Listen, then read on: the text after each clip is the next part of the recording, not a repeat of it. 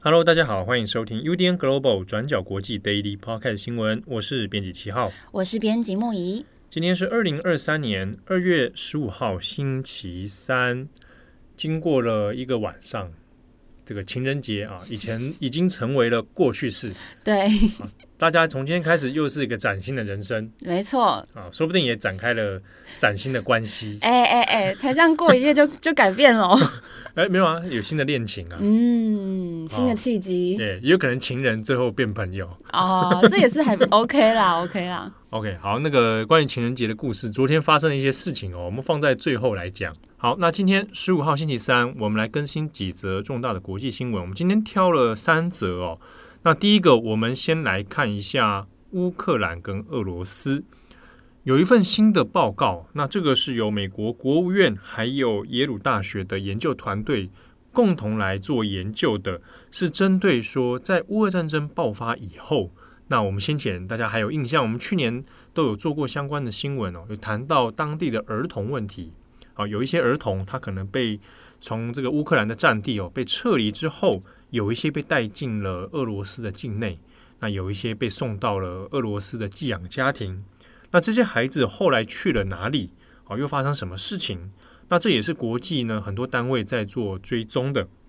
那现在在十四号的时候。那美国国务院还有耶鲁大学的研究团队哦，就发布了一份新的报告。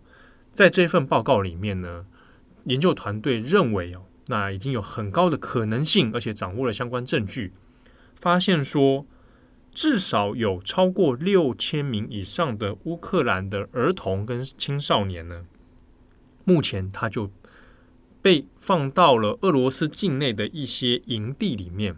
那这些营地目前已经知道有至少四十三个，在这些营地里面呢，他们被收养，在这里生活，同时也在进行一些再教育的工作，比如说对他们施加一些新的俄罗斯官方的教育啊，或者是教导俄语等等啊，所以我们可以把它说成是，呃，俄罗斯境内有一些所谓的再教育营啊，那里面收留了很多的乌克兰的儿童。那我们这边要来看一下这份报告讲的内容到底有哪些重要的内容，那以及他们是怎么去做相关的研究的。好，那我们先回过头来看一下，这个团队呢是在主要是在耶鲁大学哦，他们有一个健康人权的研究实验室啊，那专门就做国际上面很多啊人权问题啊的追踪啊，那以及研究。那其实呢，从去年以来，包含这个研究室以及其他的外媒，还有一些国际的人权组织，其实都一直有在留意关于战争之下，尤其在乌俄战争之下，儿童们的去向。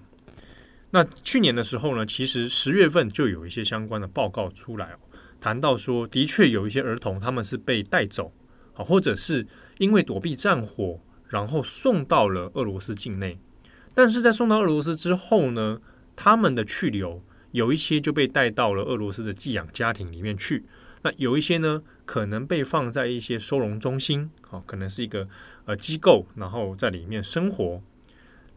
极少数的儿童可能后来在这一年当中哦，有回到了乌克兰，但是大概人数非常的少，绝大多数在进到俄罗斯之后呢，常常是不知去向。那这个研究一直到现在二月十四号的时候。那以耶鲁大学的团队呢，作为代表发布了这份报告。那这个报告现在在网上都看得到哦。在这份报告里面哦，就分成几个重点。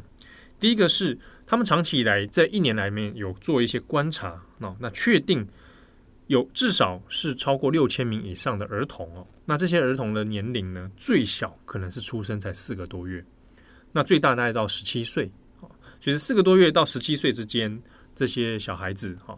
那至少是有超过六千名以上，他们呢在这一年当中呢，可能就被送到了俄罗斯的境内。那人数可能比这个推估的还要更多。那时间点从二零二二年就是战争爆发的二月二十四号二月底开始，那一直到今年的一月，最后一次有发现一个可能人被移动、被安置的这个移动记录呢，大概是今年的一月。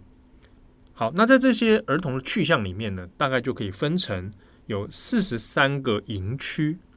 好，那这四十三个营区呢，其实研究团队也有掌握了一些照片哦，就是以卫星空拍图，那也其实蛮清晰的一些照片。那这四十三个营区里面呢，就外观上，它很多有些是这种所谓的休闲度假村。好，那有些是后来设置的一些机构，那或者是其他功能的这些营地哦。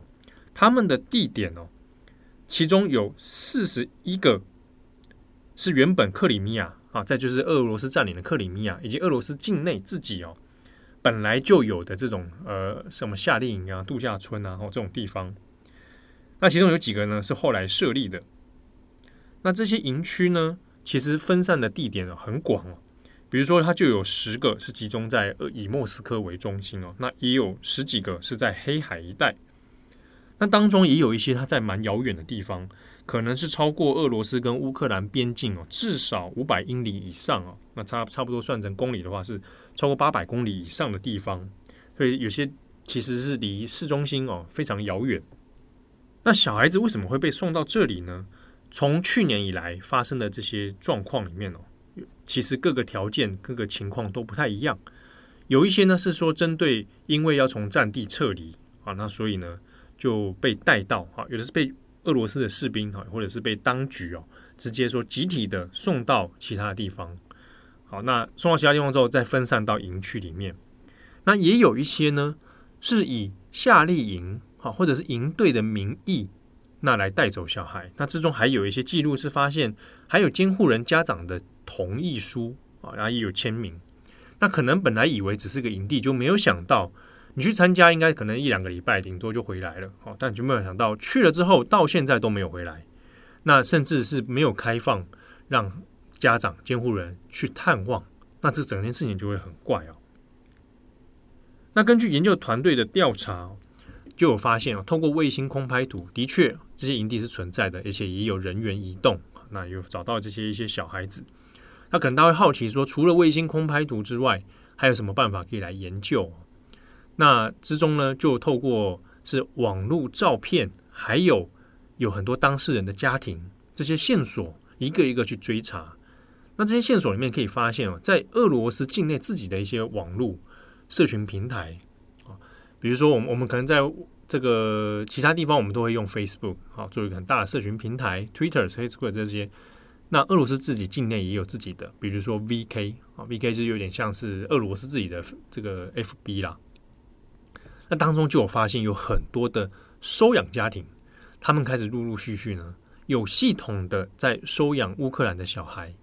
那也有政府官员哦，俄罗斯的政府官员在推销这样的政策，跟他们的这个所谓的政绩，就说哇，有很多的乌克兰小孩很可怜，那我们要把他收养，好，那再给他们好的待遇、好的教育等等哦。那从这些线索里面，的确发现了很多跟这一些营地有关的孩子。那当中呢，也有发现说，的确哈有在进行一些所谓的再教育啊，教导俄语啦，那或者是呢教导俄罗斯版本的啊他们所认知的这个战争的现况。那里面就有发现说，有很多家长他可能是诶后来发现怎么联络不上孩子，那想要希望孩子回来或者想要去探望，但是都被当局给阻止哦。那之中还有一些人限制是说，如果你的父母是在乌克兰境内的话，好，那你只能由双亲本人哦，爸爸妈妈本人来亲自探望，其他的任何的这个亲属都不可以，或者是代理人都不行。可是，在乌克兰境内里面，现在有很多是男成年男性是被限制出境的，啊，那只能由妈妈来代表。但是呢，我们刚刚讲到这些营地很多其实离乌克兰非常非常遥远，所以你光是。旅行的时间就旷日费时之外呢，旅费也成为一个问题哦。那之中，这个根据研究报告里面有说，就是有很多发生这样事情的家庭，他可能是中低收入户哦。那所以他在经济上面，他就很难去让这些父母去探望自己的小孩哦。那里面也有一些是希望小孩可以归回归好回来，但是呢，有一些营地或者是俄罗斯的当局就说啊，因为现在还在战争的关系哦，所以不能让小孩随便的移动。好，那在这份报告里面呢，他也有特别讲到说，因为这样的行径哦，它可能是一个从俄罗斯政府有系统由上到下来进行的一种刻意的把小孩收养，然后再分散到俄罗斯境内。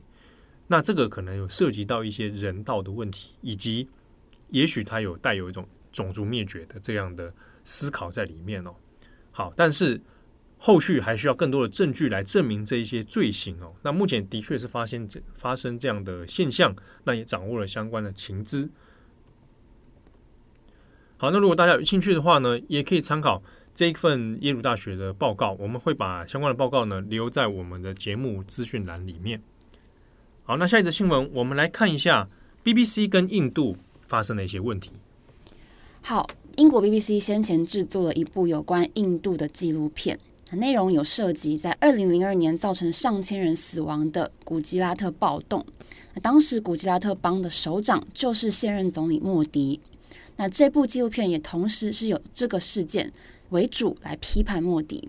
那这部纪录片首先是在英国播出哦，然后后来很快的就被印度官方禁播，在呃禁止在印度境内播出。那结果之后，在二月十四号，BBC 在新德里还有孟买的办公室就遭到了印度税务官员的搜查，那要搜集 BBC 在印度营运的相关文件。那虽然 BBC 表示说他们会完全的来配合调查，那也期望说可以早点解决问题。但是外界现在普遍认为，这很有可能跟这部纪录片是有关联的。那也怀疑印度政府正在打压印度的新闻自由。好，我们先回头过来看看这部纪录片哦，它这部叫做《印度莫迪问题》，英文叫做《India: The Modi Question》。那其中除了谈到莫迪他在任内的一些呃比较备受争议的政策还有行为之外，那也有谈到穆斯林还有少数民族跟印度教徒之间的紧张关系哦。包含我们刚刚提到，在二零零二年古吉拉特邦发生的反穆斯林运动。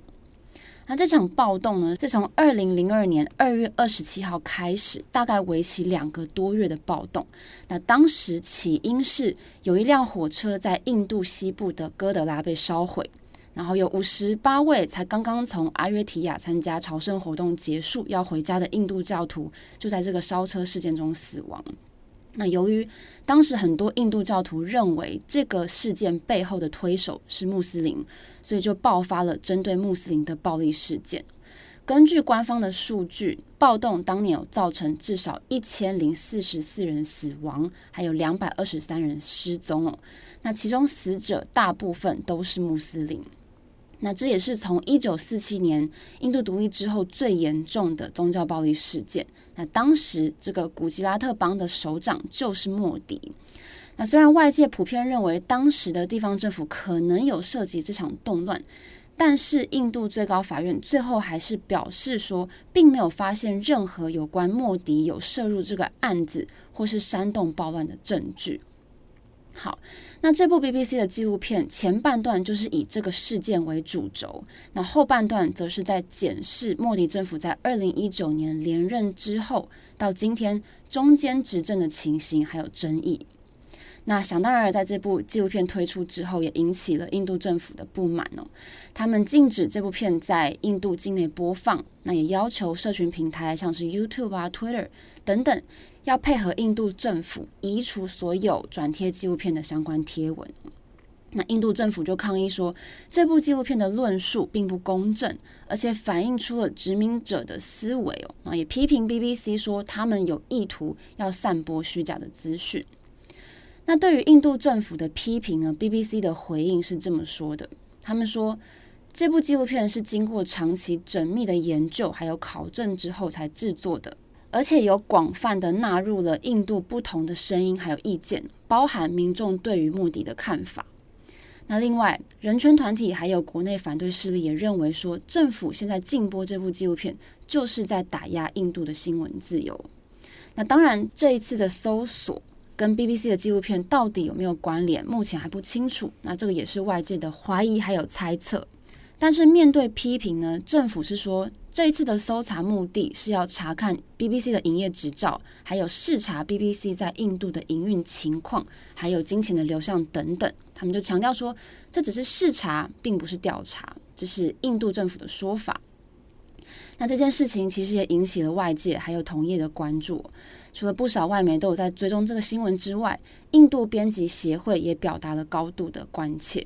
他们就发表声明指出说，从二零二一年开始，很多印度的媒体，像是 NewsClick 还有 News Laundry 等等，都在报道批评政府的内容之后，他们的办公室也跟 BBC 一样被这样子大举的搜索。所以他们就表示说，政府机构现在都持续的用这种恐吓的行为来骚扰新闻机构，让人感到非常的不安。好的，那下一则我们来看一下，先前在台湾网络上面也讨论很热烈的哦，就是在 TikTok 上面、抖音上面有很多看起来在模仿恶作剧的行为啊。那当然不止一个国家发生，有很多地方也有类似的状况。好，我们今天为大家整理的是美国还有法国的情形哦。美国最近 TikTok 上面出现了所谓的偷车挑战，汽车的车，而且是针对韩国的现代汽车还有 Kia 汽车。那这个挑战是由两个叫做 Kia Boys 的男生发起的。那他们瞄准了这两家韩国车商，他们在二零二零年还有二零二一年的推出的部分车款。那他们就有观察到说，这些车款在设计上有一些缺陷，所以他们就在 TikTok 上面拍影片，示范用一条 USB 线就能开走陌生人的车子。那结果，这样子的影片不仅让汽车失窃案变多，而且还间接的在美国造成了十四起的车祸，还有八个人死亡。那失窃案的部分，像是伊利诺州的库克郡的这个汽车窃盗案就增加了八倍，还有佛罗里达州的圣彼得堡，在去年的九月的这个汽车窃盗案里面，就有超过三分之一的案子都跟这个 Kia Boys 引起的偷车挑战是有关联的。那为了要应对 TikTok 上面这个疯传的偷车活动，现代汽车还有 Kia 公司就宣布说，已经推出了新的防盗功能。那这些功能也包含说，例如说警报器的声响会从三十秒增加到一分钟，或是要开车的时候必须要把钥匙插入点火开关之后才可以启动，等等这些新的防盗措施。那另外这两家公司也让八百多万辆的这些车型可以免费的进行升级更新，来避免他们自己的汽车被偷走。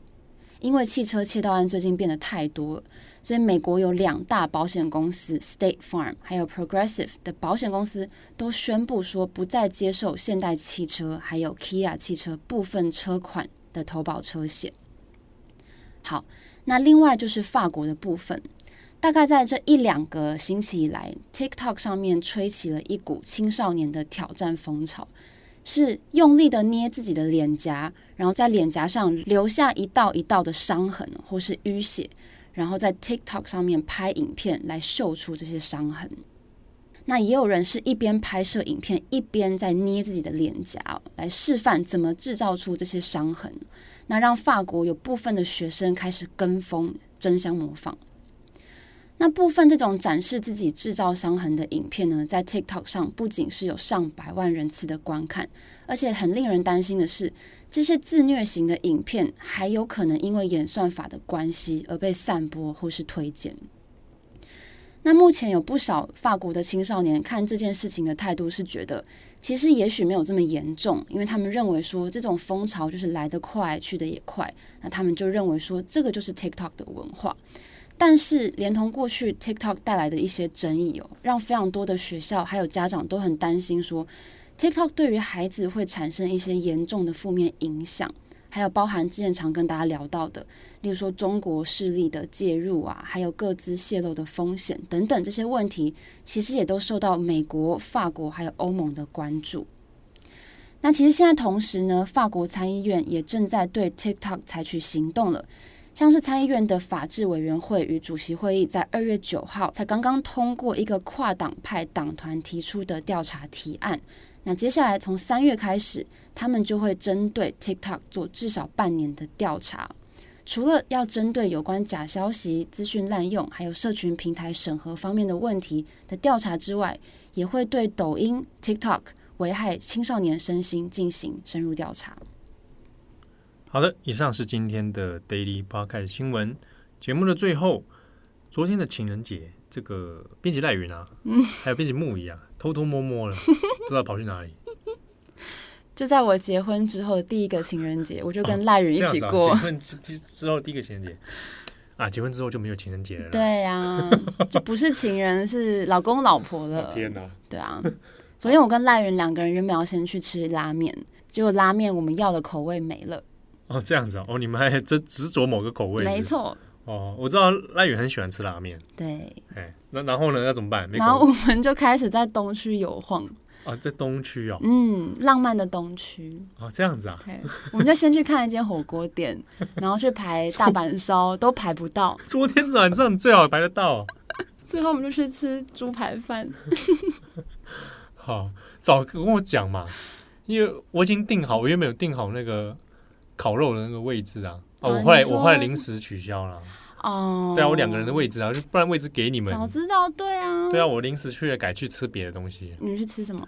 就是那个前阵子回转寿司很 很很很炎上的那。你们不会怕吗？不会啊，我不会怕。就台湾还目前至少已知没有发生这样的事。对啦。对啊，我还好，我不会怕，因为觉得我我那个这是都蛮注重卫生的，从来没发生事情，是吧？对，早早知道昨天那个位置给你们了。对啊。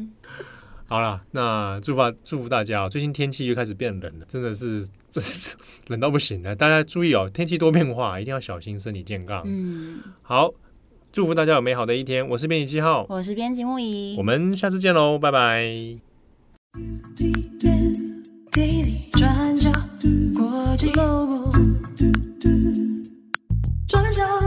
今晚